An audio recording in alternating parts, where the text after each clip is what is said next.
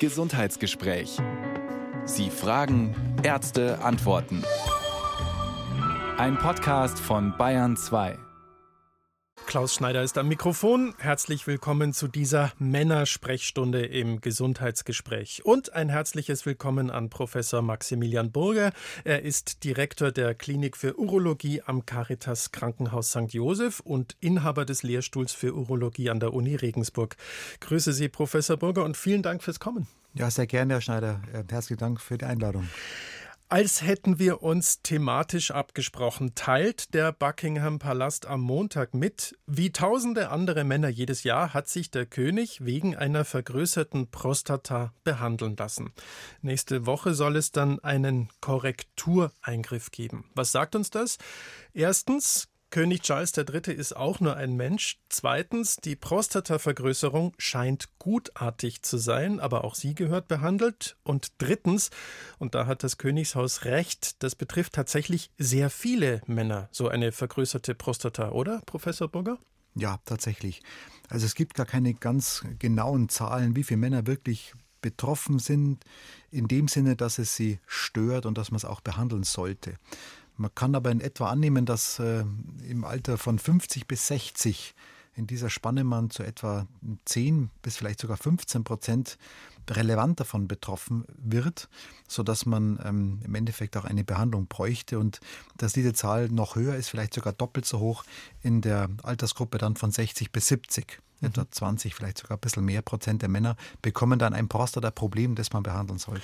Wozu hat der Mann überhaupt die Prostata, die Vorsteherdrüse? Also in den Altersgruppen, die ich gerade so genannt habe, da bräuchte man sie eigentlich nicht mehr, normalerweise zumindest. Ähm, es ist nämlich ein Geschlechtsorgan, das man für die Kinderzeugung braucht. Es produziert die Trägerflüssigkeit für die Spermien. Und es ist ja so, dass die Spermien ähm, einen recht schwierigen Weg vor sich haben, bis sie dann ähm, die männliche Hälfte zum äh, Embryo beitragen können, und zwar nämlich ja, vom Hoden ähm, durch eben die Prostata, durch die Harnröhre und dann vor allem durch die Scheide der Frau und das dortige Milieu, das dem Spermium nicht wohl gesonnen ist, ja, sondern eine ziemliche Barriere darstellt durch den Muttermund durch. Und da braucht es eben eine Trägerflüssigkeit, die auch die äh, Nahrstoffe für die Sperme mit dabei hat. Und das ist eben etwas, was die Prostata zum größten Teil beiträgt. Das heißt, ab einem gewissen Alter brauche ich es nicht mehr. Wenn ich jetzt weiß als Mann, ich will eh keine Kinder mehr, dann ist die Prostata so ein bisschen was wie der Blinddarm. Kann man das dann nicht einfach entfernen? Ja, das würde den Urologen natürlich freuen, gell, da hätte man viel zu tun. Äh, aber es wäre tatsächlich auch sinnlos, weil in aller Regel macht die Prostata auch keinen Ärger und gehört irgendwie schon auch mit dazu, selbst wenn man eben keine Kinder zeugen ähm, will oder es sonst auch ähm, aus sonstigen Gründen heraus nicht klappt. Also die prophylaktische Entfernung äh, wäre wie beim Blinddarm übrigens auch äh, da kein Konzept Konzept. Da würde man sich wahrscheinlich mehr Probleme einhandeln, mhm. in der Breite zumindest. Ähm, man kann aber schon sagen, dass es äh, für die Männer dann umso lockerer betrachtet werden kann, wenn man eine Prostata entfernen müsste, wenn eben die Familienplanung abgeschlossen ist. Die Prostata ist eines unserer Themen heute. Wir wollen aber auch über die Hoden sprechen zum Beispiel und das Zusammenspiel von allem oder auch darüber, wenn das Zusammenspiel nicht mehr so funktionieren will, zum Beispiel in Form einer erektilen Dysfunktion. Rufen Sie uns an, wenn Ihnen das lieber ist, auch anonym, in jedem Fall kostenfrei unter 0800 246 2469.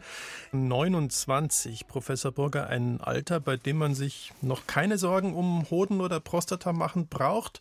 Oder vielleicht doch? Also tatsächlich mit 29 sollte man noch ziemlich entspannt sein. Ähm, aber es gibt auch da schon für den Mann ähm, ein Gesundheitsrisiko, das er äh, im Griff haben sollte, im wahrsten Sinne des Wortes, nämlich den Hodentumor. Also mit 29 ist der Prostatakrebs wirklich eine völlige Ausnahme.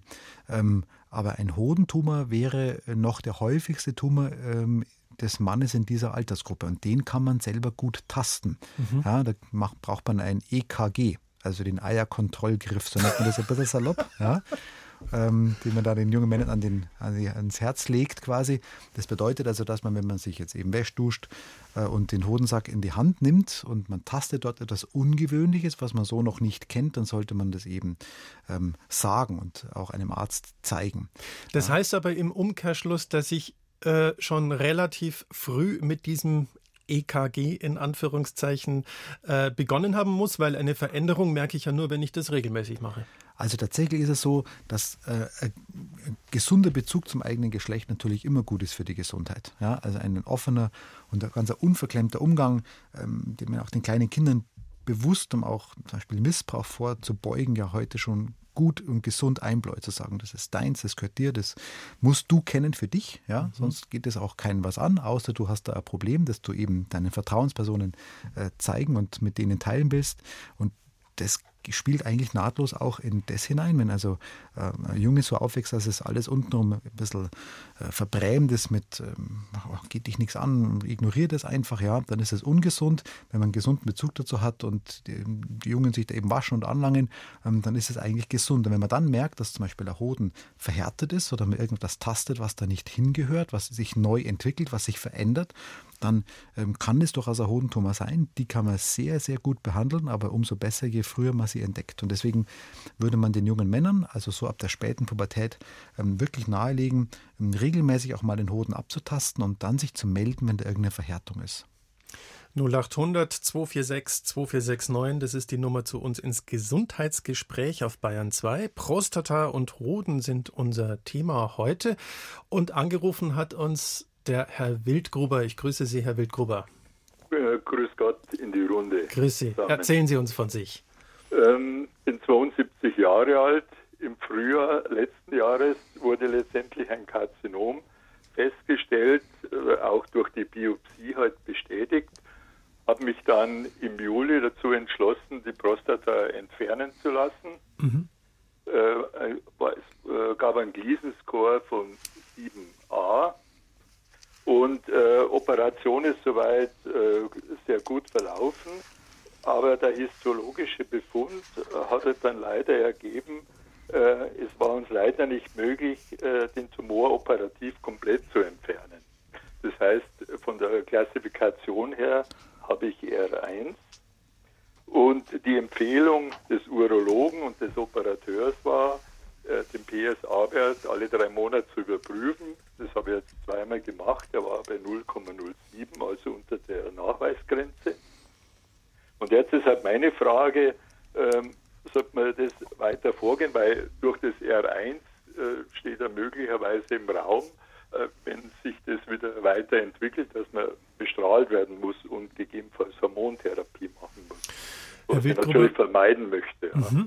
Vielen Dank erstmal dafür. Ähm, bevor wir konkret auf äh, Ihren speziellen Fall eingehen, würde ich gerne für alle, die uns zuhören, zusammen mit Herrn Professor Burger ein paar äh, Begriffe klären, die jetzt gefallen sind. Der Gleason Score, was ist das? Genau, der Gleason Score ist ähm, benannt nach dem US-amerikanischen Pathologen Donald Gleason. Der hat sich das einfallen lassen um quasi zu beschreiben, wie entartet ein Prostatakrebs eigentlich ist. Also wie weit weg von einer gesunden normalen Prostatazelle ähm, sich der schon verändert hat. Mhm. Und ähm, es ist nämlich nicht so, dass quasi Prostatakrebs gleich Prostatakrebs ist. Und da haben wir alle unseren äh, Hacketal gelernt. Ja? Professor Julius Hacketal, eigentlich Orthopäde gewesen, der da so in den 80er Jahren ja immer davor gewarnt hat, den Prostatakrebs quasi zu übertherapieren. Äh, hat er auch recht gehabt, muss man sagen. In seinem eigenen konkreten Fall leider nicht so sehr. Der ist ja an einem aggressiven Karzinom gestorben, aber es gibt eben noch weniger aggressive. Und diese Einteilung zwischen weniger und mehr aggressiv, zwischen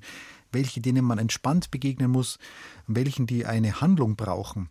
Ähm, die beste Einteilung dafür ist äh, in der Breite dieser Gleason Score. Mhm. Der ist ein bisschen kompliziert.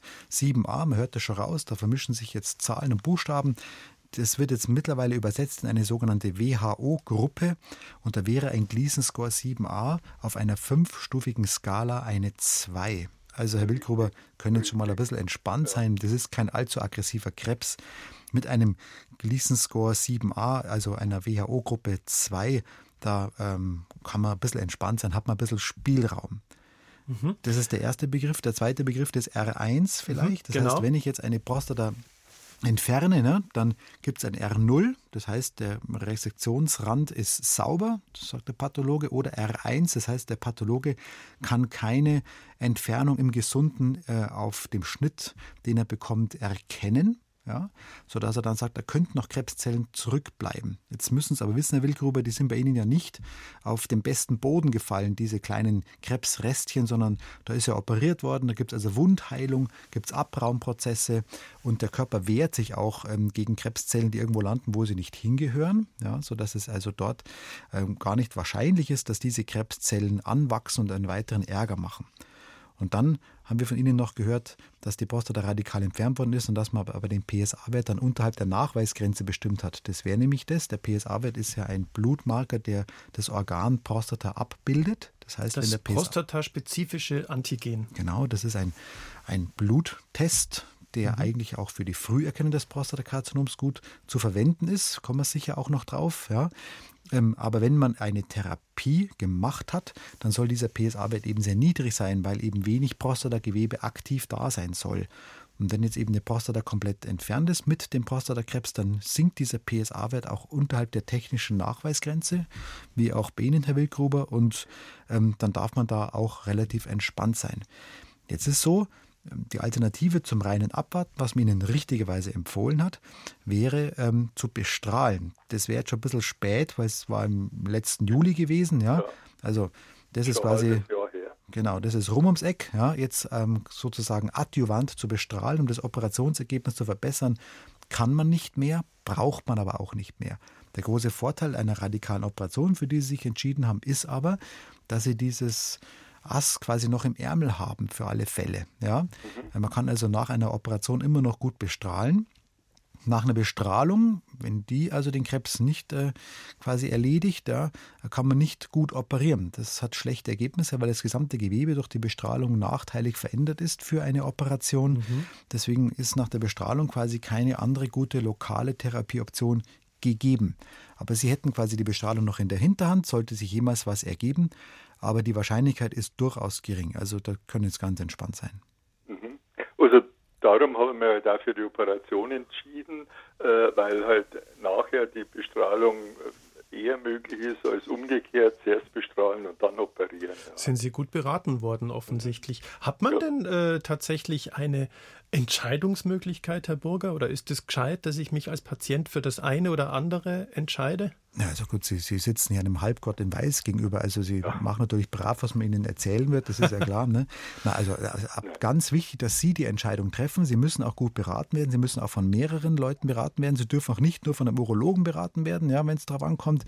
Sie das Gefühl Mensch, das hört sich jetzt alles ein bisschen komisch an, ähm, das ist gar nicht so differenziert, dann sollten Sie sich auch mit einem Strahlentherapeuten zusammensetzen. Also Sie müssen es selber entscheiden, aber ähm, ist es schon so, wenn ein Arzt äh, von einer Sache wirklich überzeugt ist und da kann kann ich Ihnen versichern, da gibt es jetzt keinen, ähm, der das aus egoistischen Gründen heraus so oder so darstellt. Dann darf man auch einen Schuss Vertrauen haben. Das hat sich in dem Fall gelohnt, glaube ich, Herr Wildgruber. Zumindest, ja. Herr Burger, Sie sind voll d'accord mit dem, was Herr Wildgruber uns erzählt hat. Und die Prognose ist durchaus ja, zuversichtlich. Gut. Wunderbar, genau. Also ja. Nachsorge und uns Leben genießen. Mhm. Okay, ja, bin ich dabei. Super. vielen Dank. Danke Ihnen, Herr Wildgruber. Auf Wiederhören. Wiederhören. Danke. Und wir machen gleich nahtlos weiter mit Herrn van Doning, wenn ich das richtig sehe. Grüße Sie. Ja, grüß Gott, hier ist Dietrich van Doning. Also ich habe einen Doppelnamen. Ah, verstehe. Grüße, Herr Dietrich van Doning. Aber äh, Sie haben das van Doning wunderbar ausgesprochen. Also das ist mal selten. Sehr gut. Äh, wir machen mit Ihnen gleich weiter, denn Sie stehen, wenn ich das richtig hier lese, auf meinem Monitor genau vor dieser Entscheidung. Ja, es ist so, ich äh, hatte einen erhöhten äh, PSA-Wert. Daraufhin wurde ein Ultraschall gemacht und mein Urologe hat mich daraufhin zweimal im Abstand von einem Jahr, glaube ich, war das ins MRT geschickt. Und äh, nach dem letzten MRT hat er dann eine Biopsie gemacht. Und diese Verdachtsstelle hat sich als äh, nicht äh, ähm, als Karzinom herausgestellt. Er hat aber jetzt gemeint, es wäre trotzdem ratsam, dass man das irgendwann entfernt. Also nochmal zur Verständnis, hat sich als Karzinom herausgestellt oder eben nicht als Karzinom? Nicht als Karzinom. Nicht als Karzinom, okay. Mhm. Äh, und jetzt ist meine Frage, die, weil er gemeint hat, man soll es aber trotzdem äh, entfernen. Meine Info war eigentlich früher, dass man bei der Prostata entweder ganz entfernen die Prostata geht oder eben bestrahlen oder sonst was. Auf jeden Fall, dass man nicht Teile entnehmen kann. Und das andere ist halt das, wenn die Prostata ganz entfernt wird, dann ist es ja mit dem normalen Sexualleben beendet, so nach meiner Info. Jetzt das, ist die Frage, äh, mhm. äh, ist es möglich, da wirklich Teile zu entnehmen und die Prostata bleibt trotzdem dann funktionsfähig? Gehen wir gleich weiter, Herr Burger. Nein, das ist tatsächlich nicht möglich und auch gar nicht nötig. Also ähm, Ihr Urologe hat da ein völlig gutes Konzept gefahren. Er hat den PSA-Wert kontrolliert, dann war der auffällig. Dann hat er sie ins MRT geschickt, wie Sie gesagt haben. Das ist eine moderne äh, Herangehensweise, also eine multiparametrische MRT, also Magnetresonanztomographie der Prostata. Das wäre genau der, der Weg vor einer Biopsie. Dann hat er sie biopsiert, dann ist aber nichts rausgekommen. Und das war es dann auch. Es gibt überhaupt keine Notwendigkeit, jetzt die Prostata zu entfernen. Weder partiell, zum Teil, und schon gar nicht radikal, also komplett. Ja, das ist also ähm, etwas, was man jetzt so nicht ganz einordnen und nachvollziehen kann. Ähm, Im Endeffekt ist das Thema damit erledigt. Sie bleiben in der Nachsorge. Es könnte sich ja noch ähm, ein Karzinom entwickeln, aber es muss gar nicht sein. Also das heißt, diese Empfehlung ist schon mal eine, ähm, der Sie jetzt hier nicht Folge leisten müssten. Mhm. Nachsorge, weitere Betreuung auf jeden Fall. Und dann ist es so, dass man ähm, auch die Prostata nicht prophylaktisch entfernt. Also es ist nicht so, dass man sagt, die könnte mal Ärger machen, die lasse ich mal jetzt nehmen, meine Familienplanung ist abgeschlossen, ich ich kümmere mich um die Enkel mittlerweile so ungefähr, ja, dann lassen wir die Prostata rausnehmen. Also das ist natürlich ein Schmarrn. Das machen es auch nicht. Denn äh, die, äh, das ist die Befürchtung, die Herr Dietrich van Doning angesprochen hat. Wenn ich sie mir entfernen lassen würde, hätte ich dann möglicherweise Erektionsprobleme? Ja, möglicherweise schon, aber man muss schon sagen, dass in aller Regel, wenn man das gut plant und auch früh dran ist mit einer äh, Krebsdiagnose, die Prostata so entfernt werden kann, dass eine erfüllte Sexualität möglich ist und dass eine normale Sexualität möglich ist. Und mhm. jetzt fragen Sie mich dann vielleicht, was ist eine normale Sexualität? Und dann kann ich Ihnen das gar nicht beantworten, weil die ist für jeden anders normal. Aber wenn Ihnen der Samenerguss sehr wichtig ist, ja, ähm, warum auch immer, dann ist ihre Sexualität hinterher nimmer normal, weil das ist das Einzige, was ihnen fehlen könnte. Sie haben nach einer radikalen Prostata-Operation, wenn das alles gut läuft, eine gute Erektion für den Geschlechtsverkehr. Sie können penetrieren, wie wir ähm, im Fachjargon hier sagen. Ja, und sie haben auch eine völlig ungestörte Orgasmusfunktion. Übrigens auch ohne Erektion. Man kann ohne Erektion einen wirklich erfüllenden Orgasmus haben, einen Höhepunkt, aber nach einer radikalen Prostatoperation eben keinen Samenerguss mehr. Also wenn Sie an dem hängen, haben Sie Probleme, ansonsten nicht. Mhm. Ja gut, also der wäre nicht so schlimm. Also mir geht es eigentlich mehr um die Erektionsfähigkeit. Ja, die wäre, wenn man das gut vorbereitet, in aller Regel ganz vernünftig zu erhalten. Mhm. Und es ist also so, Teile kann man nicht entnehmen. die Prostata ist ein sehr kompaktes Organ. Die kann man nur von innen her aus schälen oder aus lasern bei der gutartigen Vergrößerung, wenn Sie mit dem Wasserlassen Probleme haben. Aber das äh, wäre auch unsinnig, äh, um irgendwelche möglicherweise äh, mal ein Karzinom entwickelnden Teile zu entfernen. Ähm, man kann aber keine äh, quasi Sektoren aus der Prostata herausschneiden. Ähm, die Prostata kann man nicht äh, partiell äh, quasi chirurgisch entfernen. Das geht nicht, das muss auch gar nicht sein. Und das Ausschälen wäre auch komplett dann, oder? Das Ausschälen würde quasi die Kapsel der Prostata stehen lassen, auch die Nerven für die Erektion komplett in Ruhe lassen, hat man eine völlig normale Erektion hinterher. Auch da ist der Samenerguss tatsächlich eingeschränkt oder ganz verloren. Ja? Ähm, aber das wäre dann auch somit die einzige Folge für die Sexualität. Aber dieses Ausschälen oder Auslasern, wo die Kapsel noch stehen bleibt, braucht man nur dann, wenn das Wasserlassen erschwert ist. Das würde man also auch nicht machen, um einen Prostatakrebs zu vermeiden. Mhm. Ja gut, ich meine, ich habe Probleme mit dem Wasserlassen. Mhm. Dann wäre das vielleicht eine Idee. Deswegen meint der Urologe vielleicht auch deswegen. Und ja. dann muss ich jetzt meine Aussage von vorher, dass man es nicht nachvollziehen kann, äh, revidieren, weil dann kann ich es nachvollziehen. Wenn Sie also mit dem Wasserlassen Schwierigkeiten haben, mhm. dann sollte man die Prostata tatsächlich, wenn medikamentöse Möglichkeiten ausgeschöpft sind, ähm, operieren. In dem Sinne, und das hat jetzt eben auch gerade äh, König Charles jetzt äh, vor sich oder hinter sich und noch einmal vor sich, warum auch immer, ja, Normalerweise gelangt er einmal ähm, und dann sollte das Thema auch äh, gut gehandelt sein.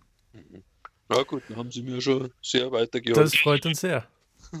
weil, wie gesagt, das wäre schade, weil ich bin in Anführungszeichen erst knapp 64, also in Kürze wäre ich 64. Wenn es dann schon vorbei wäre mit sechs, also das ist mir etwas zu früh, finde ich. Ja, schaut aber nicht so aus, als müsste das so sein. Wunderbar. Danke, Danke Ihnen für den Anruf. Alles Gute. Danke, ebenfalls. Wiederhören. Wiederhören. Weil Sie es angesprochen haben, Herr Burger, König Charles scheint ja sehr offen damit umzugehen, dass er da ein Problemchen hat an der Prostata. Das ist insofern ungewöhnlich, als ähm, das ja durch, also ich meine, dass das Königshaus das so publik macht, aber äh, die machen das aus einem bestimmten Grund. Die wollen einfach andere Männer sensibilisieren. Schaut's mal, das kann jeden treffen und sorgt für euch. Also ich bin jetzt wirklich kein Royalist und äh, mein Nachname verrät es ja schon äh, zu, zutiefst bürgerlich und äh, mit Aristokratie habe ich nichts am Hut, ja. Ähm, aber das äh, muss ich schon sagen, der, der Prince Charles und vorher Prince of Wales war ja schon immer ein bisschen cool, ne? immer sehr für Klima und Nachhaltigkeit und so. Hat ein paar schräge Ecken auch, sehr alternativmedizinisch unterwegs, großer Globuli-Fan. Ne? Das ist durchaus kritischer vielleicht zu sehen da und dort, aber auch dieser Schritt jetzt ist wirklich gut. Der möchte den Männern Mut machen, zu sagen, schau, auch, auch ich als royale Figur, ja, und das zelebriert er ja schon sehr, und ich habe so ein banales Problem und dem stelle ich mich.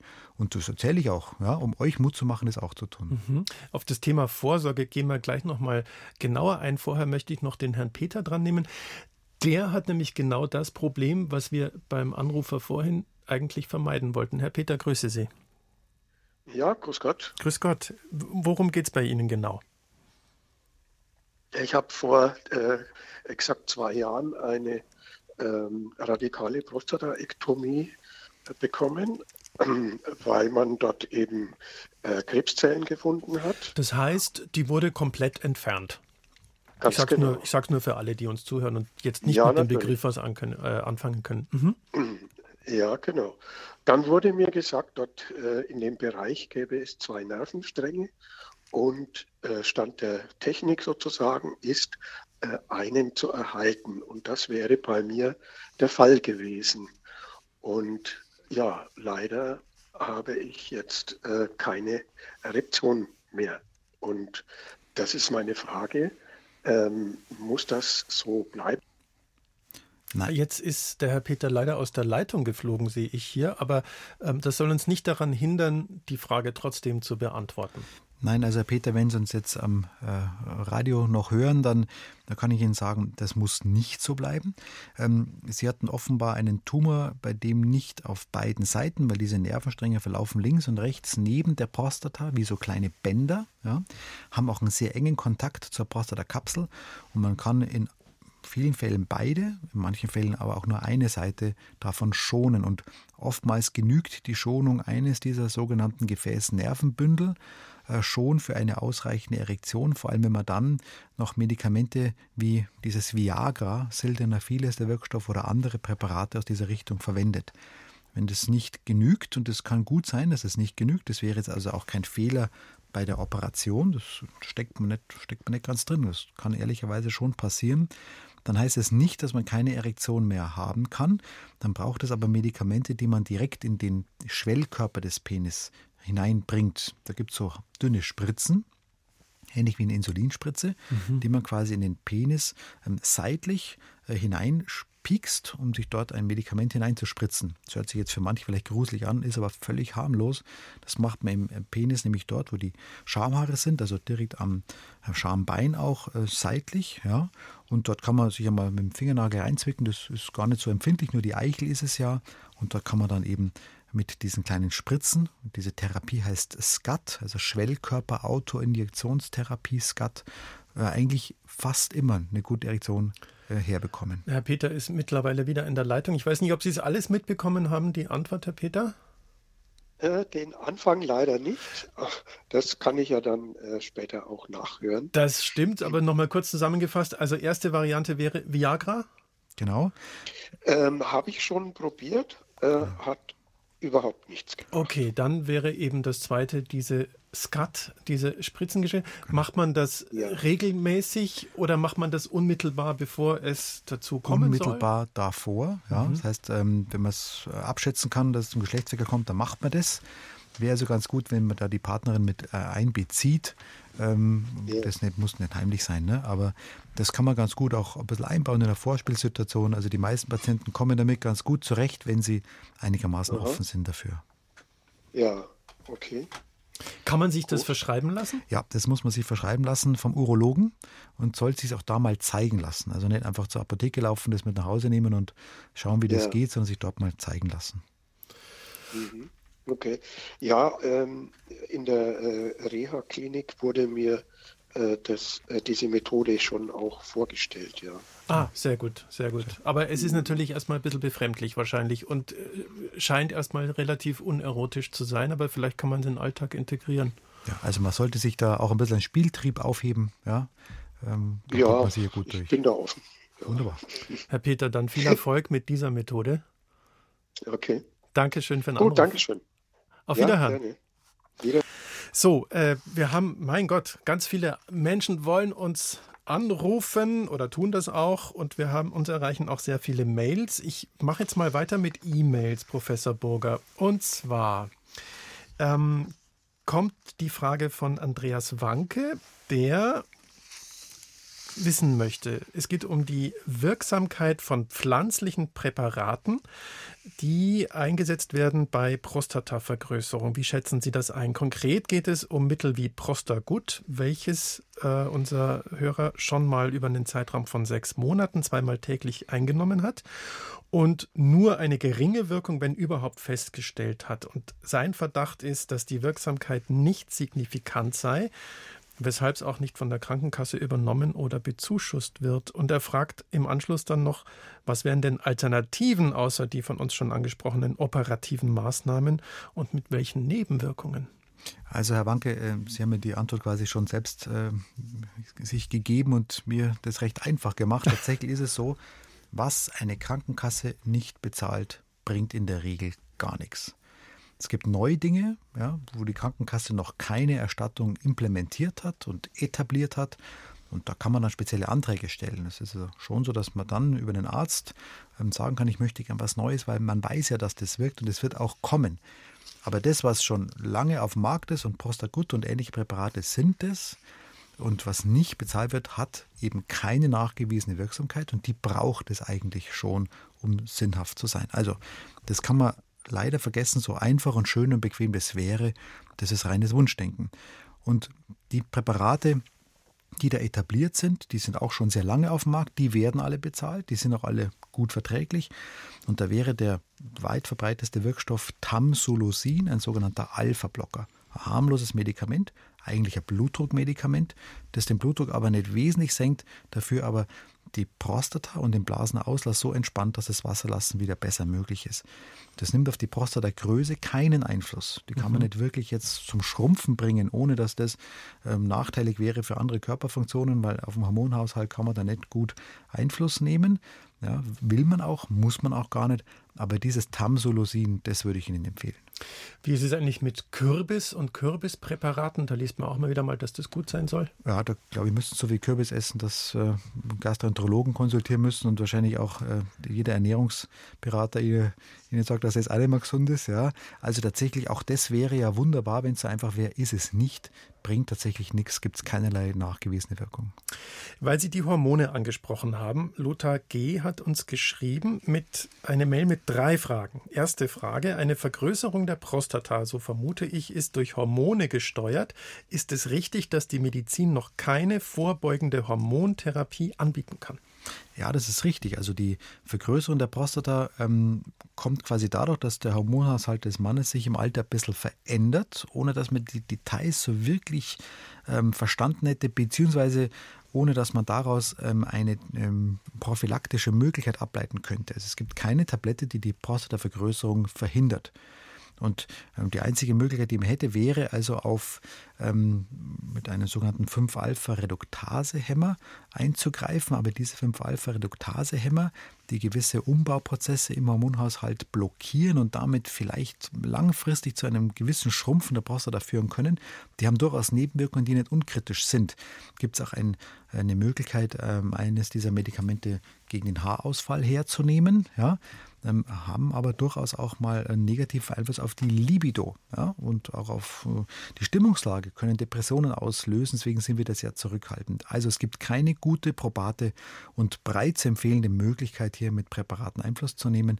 Deswegen muss man das leider auf Sie zukommen lassen. Bevor ich noch die äh, zwei anderen Fragen äh, des Herrn G. vorlese, wann ist eigentlich eine Prostatavergrößerung problematisch? Das ist eine gute und wichtige Frage, weil das wird gerne in den Topf geschmissen. Ähm, die Prostatavergrößerung an und für sich ist gar nicht problematisch. Ja, die Prostata kann so groß sein, wie sie will. Die hat normalerweise so etwa 20, 30 Milliliter, wäre also so groß wie eine kleinere Kastanie vielleicht. Die darf aber gern so groß sein wie ein kleiner Apfel. Das spielt an und für sich keine Rolle, wenn sie das Wasserlassen in Ruhe lässt. Wenn also mhm. der Schlitz in der Mitte ähm, durch den der Urin vom, von der Blase dann zur Harnröhre hindurch muss, nicht zusammengedrückt wird. Das kann aber eine kleine Prostata schon ziemlich diesen ähm, Weg zusammendrücken und eine große kann ihn völlig in Ruhe lassen. Das heißt, wenn der Arzt zu Ihnen sagt, Sie haben eine große Prostata, Sie haben aber ungestörtes Wasser lassen, dann kann Ihnen das ziemlich egal sein. Und umgekehrt, wenn der Arzt sagt, Sie haben äh, Schwierigkeit mit der Prostata, dann müssen wir was machen. Sie wissen aber, dass die vom Volumen her gar nicht so groß ist, dann ist es trotzdem stimmig. Da schließt sich jetzt die zweite Frage von Herrn G. an. Wenn die Harnblase sich zwar gänzlich entleert, aber nie vollständig füllt, kann dann von einer Erkrankung ausgegangen werden? Ja, ähm, schon allerdings von einer Erkrankung der Harnblase. Ähm, die Harnblase ähm, soll sich quasi füllen. Es gibt ja sozusagen zwei Aspekte bei der Blase. Einerseits soll sie sich wirklich gut füllen lassen, ganz entspannt sein, bis sie komplett gefüllt ist und dann soll sie sich restharnfrei, also komplett entleeren. Ähm, das Zweite, also die Entleerung, wird oft von der Prostata ein bisschen blockiert. Das erste, die Füllung, ähm, kann auch allein schon äh, von der Blasenseite her ein bisschen hängen. Wenn eine Blase sich nicht ganz entspannen kann, wenn sie überaktiv ist, wenn sie so in Richtung einer nervösen Blase, einer Reizblase geht, dann kann man auch das mit Medikamenten ganz gut angehen. Anticholinergika ähm, äh, nennt man diese Wirkstoffgruppe. Mhm gibt es viele verschiedene Vertreter. Solifenazin oder Trospiumchlorid sind die häufigsten vielleicht, die man hier so verwendet. Ähm, und die entspannen dann mehr die Blase und sorgen dafür, dass die Ruhe gibt und sich äh, brav füllen lässt. Und die dritte Frage, kann eine nach dem morgendlichen Aufstehen einsetzende Dranginkontinenz mit Spasmolytikum langfristig behandelt werden? Was meint er jetzt genau damit, mit einer Dranginkontinenz? Mit Dranginkontinenz wäre, dass man quasi den Urin nimmer kontrolliert äh, in die Toilette äh, bringt, ähm, sondern dass man quasi unterwegs schon was verliert. Das mhm. ist also Inkontinenz. Und jetzt der Drang heißt, dass der Harndrang so stark ist, dass man nimmer äh, da halten kann. Also man mhm. da zwickt es auf gut Deutsch nimmer. Und das nicht, weil der Halteapparat, der Beckenboden geschwächt wäre, sondern eben, weil die Blase einen zu starken ähm, Drang vermittelt. Ähm, und ja, dagegen helfen diese Medikamente. Spasmolyt, das wäre eben das Trospiumchlorid. Das könnte da äh, etwas dämpfen. Langfristig ähm, ist ja Teil der Frage und langfristig ist für einen Medizin immer ein schwieriges Wort. Also langfristig würde ich sagen, wahrscheinlich eher nicht. Müsste man sich schon mal von einer Urologin oder einem Urologen äh, richtig untersuchen lassen. Aber eine vorläufige Kontrolle ist möglich. Alles klar. Vorläufige Kontrolle ist ein äh, Thema, ein, ein, ein Stichwort, das ich jetzt äh, mit Ihrem Namensvetter besprechen möchte. Der Herr Burger hat uns angerufen. Grüße Sie, Herr Burger. Ja, grüß Gott. Friedemann Burger, auch aus dem Raum Regensburg. Ja, Mensch. Ja, aber Friedemann, das sind wir nicht verschwägert, nicht verwandt, glaube ich. Gell? ich glaube nicht. Ja? Ähm, ich hab, bin 63 und ich habe einfach eine ganz einfache Frage wegen der Früherkennung oder Untersuchung, mhm. wenn ich keine Beschwerden habe. Was ist empfehlenswert? Das kommt vor allem auch daher, dass ich da nicht so, wenn ich da vorsichtig nachgefragt habe, die letzten Jahre bei der Hausärztin, da geht es Ihnen so wie ganz vielen, Herr Burger, ja. würde ich jetzt einfach mal behaupten. Genau. Und ich bin Ihnen sehr dankbar für diese Frage, weil äh, das betrifft tatsächlich einfach viele. Sie haben jetzt nach einer Vorsorge ab 60 gefragt. Ich mache die Frage noch ein bisschen größer, Herr ja. Burger. Äh, ab wann ist Vorsorge angesagt? Und wie schaut die aus? Also für den Mann eigentlich ab 45. Ja, da geht es ein bisschen los. Und ähm, Herr Burger, das gilt für Sie jetzt in gleicher Weise. Das Entscheidende ist da vor allem der Prostatakrebs. Und das macht man am besten mit einem Bluttest, mit diesem PSA-Test. Ähm, der ist keine klare Kassenleistung. Also da, da, kann es sein, dass man eine Zuzahlung leisten müsste. Die wäre aber so im 10, 15, mhm. vielleicht 18 Euro Bereich rum. Weiß gar nicht ganz genau. Also zumindest wäre das eine vertretbare Summe in aller Regel. Und ähm, dieser PSA-Wert verrät schon sehr, sehr viel. Da genügt schon der erste äh, Wert, um dann ähm, ein Risiko einzuschätzen. Das ist kein Wert, den man ein einziges Mal im Leben äh, zu bestimmen hat und das war es dann, sondern den müsste man ab und zu wiederholen. Gibt es auch gewisse Schemata, in welchen Abständen das dann zu wiederholen wäre. Das könnte Ihnen Ihre Hausärztin auch sehr gut einordnen. Es ist aber so, dass Sie Ihre Hausärztin da aktiv darauf ansprechen sollten, zu sagen, Mensch, ich habe keine Beschwerden, ich bin jetzt 63, was haben Sie denn für Risiken? Sie haben ähm, Herz-Kreislauf Kreislauf, also Blutdruck, Blutfette, das sollten Sie abchecken lassen, wie belastbar sie sind, sollten Sie prüfen. Ähm, vielleicht einmal ein Belastens-EKG, sowas. Da hat man das Thema abgehakt. Dann äh, Magen-Darm-Krebs, sprich vor allem den, den Dickdarmkrebs, eine Vorsorge, Darmspiegelung, ganz wichtig, ja. Ähm, die macht man so ab 50, 55 ist so empfohlen. Da wären es auffällig. Und für die Prostata, da sind schon ein bisschen spät dran, aber haben wahrscheinlich da nichts versäumt, sollten es einfach am PSA-Wert machen lassen. Es ist jedenfalls nie zu spät, das zu machen, auf gar keinen Fall. Gar keinen Fall, niemals. Und Lieber gleich zum Urologen oder erstmal bei der Hausärztin? Gute Frage. Das kann die Hausärztin sehr, sehr gut machen. Und ja. äh, wenn die dann ein Problem hätte, dann, dann also die, die Hausärzte, die, die kennen ihre Pappenheimer von Urologen gut, ne? die wissen ja. ganz genau, wo sie wen hinschicken. Und ähm, dann würde ich äh, den Rat der Hausärztin fragen, wo sie hingehen sollen. Herr Burger, wenn Sie aufgelegt haben, gleich die Hausärztin anrufen, Termin machen.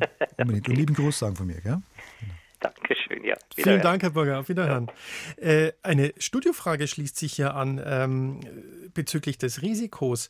Wenn der Vater schon Prostatakrebs hatte, habe ich dann als Sohn vielleicht auch ein erhöhtes Risiko? Ja, die Frage ist nicht ähm, ganz einfach zu beleuchten. Es gibt nämlich folgenden Effekt. Wenn man das Thema schon auf dem Schirm hat, dann ist man da ein bisschen vorsichtiger. Ja, das heißt also, wenn ich jetzt ähm, einen Vater, einen Großvater mit äh, Prostatakrebs habe, ähm, dann bin ich selber vorsichtiger und bestimme den PSA-Wert schneller ähm, und werde dann vielleicht äh, statistisch häufiger entdeckt mit dem Prostatakrebs ähm, als eine Familie, die das Thema gar nicht auf dem Schirm hat. Die sterben vielleicht auch dran, aber das kriegt nie einer mit, ja? Mhm. sodass es eine statistische Verzerrung geben könnte. Aber im Großen und Ganzen muss man schon sagen, eine familiäre Belastung durch einen erstgradigen Verwandten wie einen Vater ist relevant. Man kann nicht genau beziffern, wie viel höher das Risiko ist, aber es ist zumindest so viel höher, dass man das Thema umso ernster nehmen sollte. Ist ja auch wahrscheinlich, äh, kommt darauf an, in welchem Alter dieser äh, Krebs aufgetreten ist, oder? Weil, ja. wenn ich unseren Text richtig im Kopf habe, den wir als Begleittext äh, online auch anbieten, ähm, haben Sie, glaube ich, gesagt, irgendwann hat jedermann Prostatakrebs. Das stimmt. Der muss nur alt genug werden, dann mhm. kommt er irgendwann. Aber entdecken wird es dann nur der Pathologe bei einer Obduktion, wenn er ihn wirklich komplett untersuchen würde. Äh, für die meisten Männer wäre dieses äh, Karzinom tatsächlich äh, ohne Belang. Ähm, es gibt aber Familien mit einem Risiko. Und das ist ähm, dann, wenn es eben mehrere Männer gibt, die im Alter von 50 oder darunter daran erkranken. Also wenn man jetzt einen Vater hatte oder hat, der ähm, das Karzinom um 50 rum bekommen hat oder darunter, dann hat man sicher ein deutlich erhöhtes Risiko. Da muss man es wirklich ernst nehmen. Für diese Männer wird dann die äh, Früherkennung auch schon ab 40 empfohlen, nicht erst ab 45. Mhm, okay. Ist eigentlich häufiger Sex schlecht oder gut für die Prostata? Der Prostata ist jetzt herzlich wurscht, ganz ehrlich. Ja. Ähm, häufiger Sex ist wahrscheinlich eher gut als schlecht insgesamt, ja, mhm. ähm, für die allgemeine Gesundheit. Ähm, der, der Prostata ist das, ist das relativ gleich. Da gibt es äh, Studien, die beschreiben das eine, es gibt Studien, die beschreiben das andere. Ähm, wahrscheinlich ist es ähm, vernünftig schon ähm, ab und zu zu ejakulieren. Wahrscheinlich ist es schon so, dass die Prostata einfach auch ähm, damit äh, gewisse Mediatoren, also äh, Vermittlungsstoffe losbekommt, die vielleicht insgesamt störend sind. Aber es gibt keinerlei äh, medizinische Notwendigkeit einer Ejakulation oder von Sexualität überhaupt. Also verschreiben kann man das nicht. Andersrum ist es so, wenn das alles äh, eingeschränkt ist, ähm, haben wir ein Problem. Uns hat jemand geschrieben, der sagt, seine Vorhaut geht nicht mehr vernünftig zurück und zum Teil ist das blutig. Was kann man da tun? Also das ist jetzt ähm, Thema quasi vom äußeren Genital, vom Penis, das man auch ernst nehmen sollte. Ähm, eine Vorhaut sollte man normalerweise gut zurückziehen können, um allein schon die Eichel gut zu reinigen. Das muss man gar nicht äh, übertrieben oft machen, ja, schon gar nicht täglich oder so, aber vielleicht so zwei, dreimal die Woche sollte das der Fall sein. Wenn man das nicht mehr machen kann, dann sollte man das einem Urologen, einer Urologin zeigen. Es könnte nämlich sein, dass man die äh, Vorhaut dann entfernen muss, also eine Beschneidung machen muss. Mhm. Denn wenn jetzt die Vorhaut vorne bleibt und eben dann schon Verklebungen auftreten, Blutungen ja. bei Manipulation ja, auftreten, wie jetzt hier in dieser Frage, dann kann sich auch mal ein Peniskarzinom entwickeln. Das sind seltene, aber sehr unangenehme äh, Karzinome, bei denen man zum Teil den Penis dann auch entfernen muss. Also deswegen hier besser die Vorhaut opfern.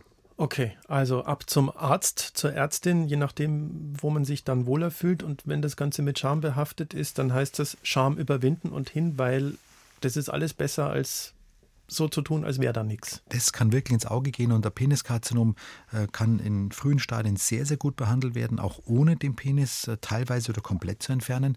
Wenn man das aber quasi vor sich her schiebt und da ähm, äh, bewusst oder unbewusst blind ist, dann kann man wirklich ein Problem bekommen.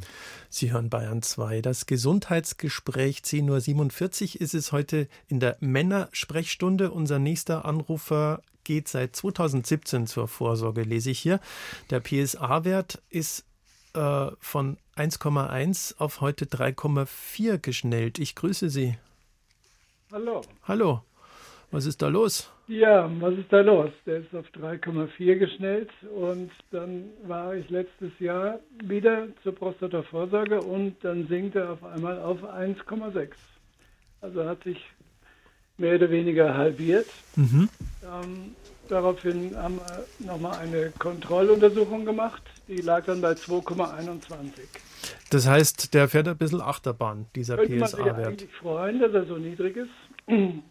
Aber man liest auch eben in der Fachliteratur, ein niedriger PSA-Wert kann ein schlechtes Vorzeichen sein. Für eine eventuell besonders aggressive Karzinomvariante. Aha, aha. Da haben Sie jetzt was angesprochen, weil der niedrige PSA-Wert ist ja eigentlich was, wo man beruhigt sein dürfte. Aber, Professor Borger, was sagen Sie dazu? Jetzt müsste ich Sie mal fragen, wie alt Sie sind. Knapp 70. Knapp 70. Gut. Keine Beschwerden. Wunderbar. Also, ähm, zwei Dinge. Der PSA-Wert ist ein Organmarker und kein reiner Krebsmarker. Das heißt, wenn die Prostata andere Probleme hat, Entzündungen zum Beispiel, kann der PSA-Wert mal rauf und mal runter gehen. Man muss den PSA-Wert so ein bisschen interpretieren wie einen Börsenkurs. Da kann man ja bei irgendeiner beliebigen Aktie durch einen einzigen Börsenkurs auch nicht sagen, ob mit dem Unternehmen irgendwas nicht ganz koscher ist und da ein Problem besteht oder ob das ein, perfekter Blutchip wäre. Das weiß man ja nicht. Sondern man muss mehrere nehmen und sehen und dann einen Trend ableiten. Und das ist beim PSA-Wert genauso. Das heißt, wenn Sie einen Wert haben, der 3,4 ist, dann gesunken ist und dann wieder steigt und wieder sinkt, dann heißt es, dass da eigentlich nichts los ist. Ja? So eine Aktie würden es nicht investieren, ja, das, das, das hätten es keine feuchten Hände bekommen. Das könnten Sie also ganz locker betrachten und das würde ich Ihnen auch empfehlen, denn da scheint sich nichts dahinter zu verbergen. Wenn Sie jetzt dann tatsächlich aber andere Elemente hätten, die auf ein Karzinom hinweisen, zum Beispiel eine deutliche Verhärtung der Prostata in dieser digital-rektalen Tastuntersuchung oder einen auffälligen Bezirk in dieser erwähnten MRT, dann wäre ein niedriger PSA-Wert tatsächlich möglicherweise ein Zeichen für ein schlecht differenziertes Karzinom, also eines, das in dieser vorher genannten WHO-Gruppe eher 4 oder 5 ist. Und da gibt es ganz selten Tumore, die wirklich mit dem Prostatagewebe gar nicht mehr viel zu tun haben.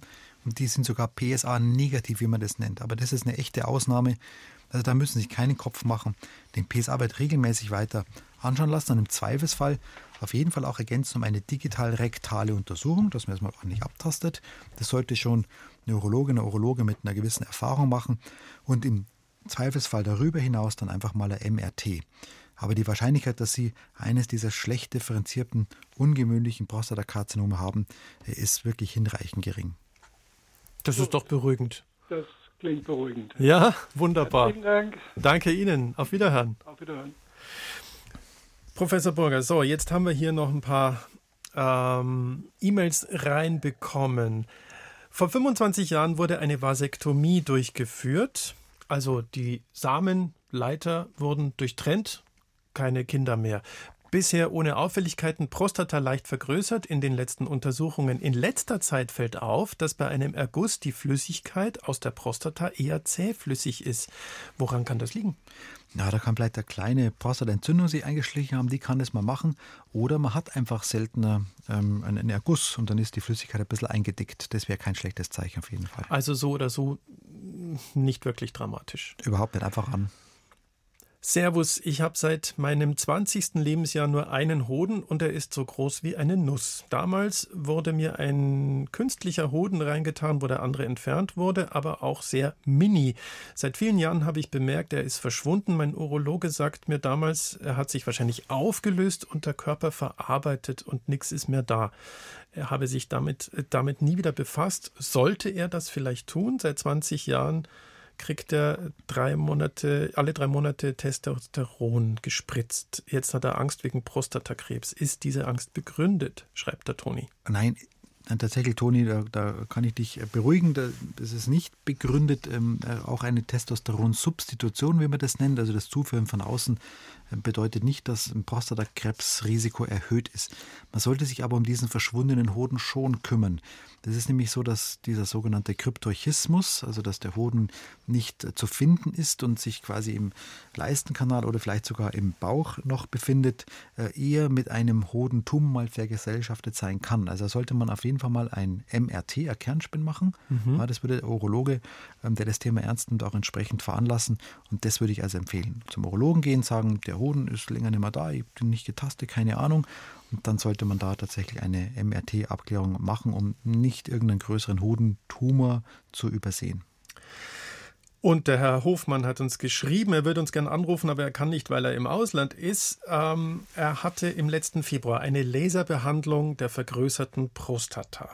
Mit dem Harndrang sei es jetzt besser, schreibt er, aber er hat jetzt auch fast keine Empfindung mehr beim Orgasmus. Was tun? Also da kann man wenig tun dagegen und es ist auch nicht ganz einfach einzuordnen, was es heißen soll oder sein soll, eine ähm, verminderte Empfindung. Also wenn die Orgasmusintensität weniger ist, dann, dann ist es vielleicht eher einfach, weil da was gemacht wurde und man sich damit noch nicht so ganz arrangiert hat. Also medizinisch erklären kann man es eigentlich nicht. Die meisten Patienten beschreiben eigentlich eine gleichbleibende Intensität des Orgasmusgefühls. Mhm. Was würden Sie ihm jetzt raten? Weil irgendwas sollte er ja dann trotzdem also tun. Also, einfach entspannt bleiben und äh, versuchen, sexuell aktiv zu sein ja, und ein bisschen Abstand zu dem Thema zu gewinnen. Also vielleicht gar nicht mal medizinisch, sondern Nein. ich spinne jetzt mal rum, Tantra, Massage, keine Ahnung was, ausprobieren. Wenn, wenn das äh, ihm, ihm zusagt, auf jeden Fall. Also das, was ihm zusagt und ganz entspannt rangehen. Vielleicht auch versuchen, die Sexualität ein bisschen neu zu entdecken nach so einem Eingriff. Und wir machen weiter mit dem Herrn Meier, der uns angerufen hat. Und der Herr Meier wird jetzt mal das Expertenwissen testen. Hallo, Herr Meier. Herr Mayer, äh, grüß Sie Gott, hier grüß spricht Mayer. Ja. Ich habe eine kurze Frage. Also bei mir, ich hatte letztes Jahr eine Biopsie machen lassen, nachdem dass ich eben einen PSA-Wert habe, der auch immer etwas schwankt, der allerdings bei 7 liegt, muss ich dazu sagen. Dabei wurde festgestellt, dass man den Glasson-Score jetzt auf kleiner als 6 gemacht hat. Das heißt, man hat 13 Proben entnommen und vier waren davon positiv unter 20 Prozent. Jetzt bin ich in der Akt, ich habe mich dazu entschlossen, aktiv das zu behandeln zu lassen, also in der Betreuung zu sein und wollte mal über die Brachietherapie kurz äh, wissen, wie das funktioniert und ob sowas sinnvoll ist, wenn dieser Krebsanteil noch relativ gering ist, den ich vermute. Nein, äh, global gesagt ist die Brachytherapie nicht sinnvoll. Die wird äh, nur sehr selten angeboten. Was ist das genau? Eine Brachytherapie ähm, bedeutet, dass ähm, Strahlungsquellen, kleine Metallkapseln in die Prostata äh, mit einer Nadel hineingeschossen werden. Ja, so. Die bleiben da drin und geben die Strahlung ab und machen Karzinomgewebe letztlich kaputt. Mhm. Das ist eine Methode, die man früher relativ häufig gemacht hat, immer seltener hergenommen wird, die sich auch schwer tut, so ein bisschen ihren Platz in der Therapielandschaft zu finden. Es gibt sicher gute, vernünftige ähm, Anwendungsmöglichkeiten, vor allem wenn man einen ganz klar umschriebenen Tumorherd hat, dann kann man da eine Strahlungsquelle reinbringen per Brachytherapie. Dafür mag das gut sein, aber die globale breite Behandlung, und Sie haben ja mehrere ähm, Herde, wie Sie schreiben äh, oder sagen, äh, vier von ja, 13. Auf einer ne? Seite nur. Auf, auf einer Seite, Seite, genau. Ja. Aber selbst dann würde man so eine Hemibrachytherapie, dass man nur eine Prostathälfte behandelt, eigentlich äh, ablehnen müssen. Das bringt gar nichts. Ja? Ähm, denn diese Brachytherapie ist nur zugelassen für die ganz niedrigen Risiken, ja? ist auch nur dort empfohlen. Und hier wird üblicherweise das gemacht, was Sie schon erleben, nämlich die aktive Überwachung. Das heißt, das, die schlechte Nachricht ist, Brachytherapie bringt Ihnen nichts. Die gute ist, das brauchen Sie auch gar nicht. Ja. Das können Sie gut weiter beobachten. Trotz eines PSA-Werts von 7, wenn ich das richtig verstanden habe? Der hat ja. tatsächlich vor dem Hintergrund ähm, dieser guten Tumordifferenzierung, also Gleason Score 6 oder sogar geringer, wobei das mhm. ungewöhnlich ist. Die meisten Pathologen geben nichts Geringeres her. Also das wird mich jetzt ein bisschen wundern, aber zumindest ist der sehr gut differenziert, das kann man sagen. Vor diesem Hintergrund ist der 7er PSA-Wert ähm, nicht so relevant. Vor allem, da Sie ja schon chronischerweise so einen Wert um diesen Dreh herum haben. Also auch hier denken Sie an das Bild vom Börsenkurs, das ich vorher genannt habe, ist keine Dynamik drin. Das heißt, hier einfach weiter die Beobachtung machen. Die sollte übrigens auch ein MRT umfassen ab und zu. Also einmal im Jahr mhm. wäre nicht schlecht. Ist das bei Ihnen der Fall, Herr Mayer? Ja, es ist so, dass ich jetzt, jetzt, jetzt zweimal schon MRT gehabt habe. Beim letzten Mal wurde es festgestellt. Ähm, und daraufhin habe hab ich die Biopsie machen lassen. Und bin, habe ich mich für die aktive Beobachtung äh, entschieden, weil da gibt es ja diesen äh, Internetauftritt, wo man sich dann selbst irgendwo äh, genau. DGU, wie Sie kennen. Richtig. Und ähm, jetzt war mein Urologe sagt zwar immer, ja, nehmen Sie es irgendwann noch aus, ist dann 66, irgendwann kommt es. Ich habe aber weder beim Wasserlassen noch beim Tasten, wie auch immer, überhaupt keine Probleme. Und deswegen bin ich da ein bisschen verunsichert, weil ich auch Leute kenne, die da Negativitäten erlebt haben durch die Entnahme der Prostata, also auch die Nachfolgen. Und deswegen bin ich mir nicht ganz sicher, wie ich mich dann entscheide. Bin jetzt auf der aktiven Seite ich lasse es jetzt wieder untersuchen, aber genau. ich habe noch keine optimale Lösung. Deswegen wollte ich mal fragen, soll man dann sowas gleich entfernen lassen, das Risiko Nein. eingehen oder einfach sagen, okay, ich warte wirklich aktiv genau. ab. Das können jetzt ganz entspannt ähm, weiter beobachten. Da würde ich mhm. mit dem Urologen mal eine Flasche Rotwein wetten, dass das noch gut ist, solange er in Amt und Würden ist. Ja, okay. äh, wirklich tatsächlich, das, der, der, der ganz entspannt bleiben. Und äh, die DGU, das ist die Deutsche Gesellschaft für Urologie, ähm, die kann man da auch äh, im Internet besuchen, die gibt da gute Tipps. Und ähm, dieses Beratungsportal, das Sie erwähnt haben, war genau das Richtige. Und ich glaube, das wird auch für Sie weiterhin gut funktionieren. Herr Mayer, alles Gute Ihnen. Dankeschön. Ja, danke für die nette Antwort. Vielen Auf Dank. Wiederhören. Bitte. Und weil ich eingangs gesagt hatte, dass wir uns heute untenrum keine Tabus erlauben, äh, bin ich korrigiert worden, es sei die Mitte, über die wir heute gesprochen haben. Das ist jetzt Ansichtssache. Professor Burger, ich sage ganz herzlichen Dank an Sie. Wenn Sie äh, mehr Informationen brauchen, bayern2.de Gesundheitsgespräch. Nächste Woche geht es um die äh, hausärztliche Versorgung von Krebspatienten.